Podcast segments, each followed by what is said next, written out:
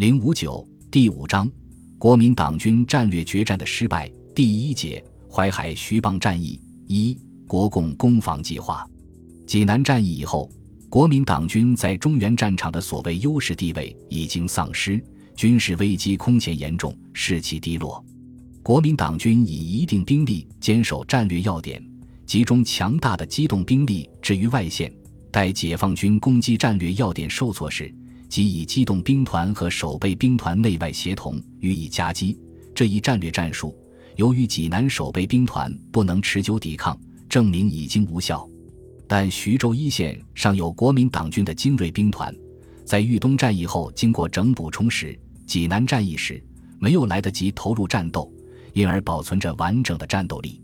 而且在南线，解放军华野和中野共二十三个主力纵队，总兵力约六十万人；国民党军有主力二十四个军，总兵力约七十万人，从兵力上尚有一定优势。深得蒋介石信任，担负实际作战指挥重任的徐州剿总副总司令兼前进指挥部主任杜聿明，因此尚存力挽狂澜、一战扭转战局的幻想。杜聿明认为，要打开国民党军到处挨打被消灭的危局，必须争取主动先发制人。他企图集中徐州国民党军主力，乘华野和中野东西分离作战，尚未集中协同之际，突击歼灭华野的一部分，以振奋国民党军的士气，改善战略态势。为此，他制定了对山东共军攻击计划，以华中的黄维兵团牵制中野。阻止其东进，但不与中野做真面目的战斗。以徐州前进指挥部集中四个兵团进行突击，企图歼灭华野一部，一举收复泰安、济南。十月三日，杜聿明到北平，将这一计划报经蒋介石批准，准备实施，并经参谋总长顾祝同和华中剿总白崇禧商量，白同意杜聿明的作战计划。决定以华中剿总部队牵制解放军中野部队。十月十一日，驻郑州的孙元良兵团开始东运柳河集结，白崇禧则命令黄维、张干两兵团由雀山、遂平一线向唐河、赊旗镇一线前进，扫荡豫西。但这时东北形势紧张，蒋介石与卫立煌又产生了严重的战略分歧，蒋颇为顾此失彼。竟于十五日电令杜聿明对上述计划不要执行，随他去东北指挥作战。徐州剿总刘峙是国民党中一员资格老而能力薄弱的上将，以资格而出任方面，蒋介石及国民党军统帅部对他并不放心。杜聿明则是蒋介石信任的一员战将，以副司令兼前进指挥部主任的名义，担当着实际指挥徐州军事的重任。但蒋介石在东北危急之际急于用人，杜聿明原本就指挥东北军事，蒋也就顾不得暂时缓和的徐州军事，把杜调走，致使徐州军事顿失重心。蒋介石本人的经历也为东北军事危机所牵制，一时无力顾问徐州军事。杜聿明一走，更使徐州的军事指导思想模糊不清，军事部署再次陷入举棋不定的麻痹状态。在解放军方面，粟裕在济南战役胜利在望的时候，即着手部署下一步的作战计划。由于攻击战局发展十分顺利，粟裕估计国民党军北援部队事实上已不可能继续北援，华野打援兵团也就不需投入打援战斗，因而可以不必休整继续作战。而攻击部队伤亡也有限，稍加休整后也可以连续作战。为了扩张战果。为以后南下作战创造条件，他即于九月二十四日向中共中央军委建议举行淮海战役，战役目标为攻占淮阴、淮安及海州、连云港，所以称为淮海战役。他建议举行淮海战役以后，全军再转入休整。显然，由于济南战役原设想的作战规模大大缩小了，华野战力有余，但这一计划的战斗规模有限。粟裕向中央军委的建议有四个可供选择方案，而淮海战役计划是建议中作战规模最大的方案。尽管如此，军委接到建议后，对淮海战役的作战方向表示赞成，但对战役目标仍感到不能满足。由毛泽东起草的军委对粟裕建议的复电，肯定了粟裕在淮海战役后再进行休整的计划，但显然考虑到部队战斗力并未充分发挥的事实，因此，除粟裕提出的两淮海联战役目标之外，增加了一个超越粟裕设想目标之外的严重任务，即你们第一个作战，应以歼灭黄兵团与新安、运河支线为目标，而且要求粟裕于十月十日左右开始行动。黄兵团即黄百韬所率第七兵团，下辖三个军。黄兵团在国民党军中虽不是一个最精锐的兵团，但黄敢于死战，很有战斗力，所以。粟裕自己提出的是一个一般性的、为以后的大战做准备的战斗任务，而毛泽东给他的确是一个严重的硬任务，并且毛泽东把粟裕攻城略地的战斗改变成歼灭敌有生力量的战斗，把淮海战役在事实上改变成了歼黄战役。因此，九月二十五日中央军委的指示和九月二十四日粟裕的建议，战役性质有着重大的区别。毛泽东很快意识到这一任务的严重性，在九月二十八日对华野的指示中指出，这一战役必比济南战役规模要大，比绥起战役的规模也可能要大。为此，指示前线将领要进行充分的准备，并激动地推迟了出动的时间。军委于九月底又改变了原先不休整的计划，只是华东部队休整二十天左右。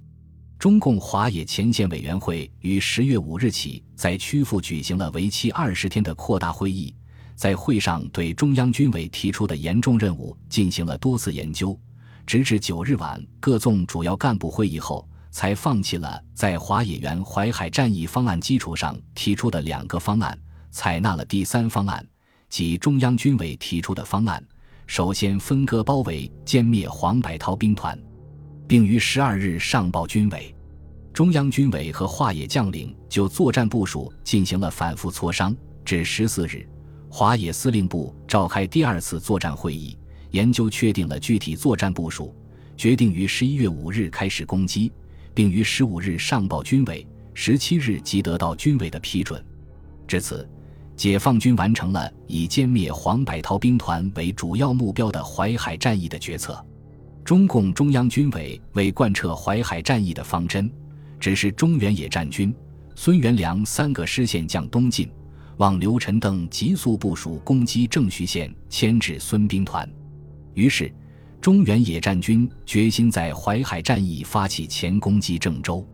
这时，解放军统帅部根据谍报，判明邱清泉、孙元良两兵团将向鲁西南举行防御性的进攻。认为孙邱两兵团真如此行动，对我淮海、郑州两地作战极为有利，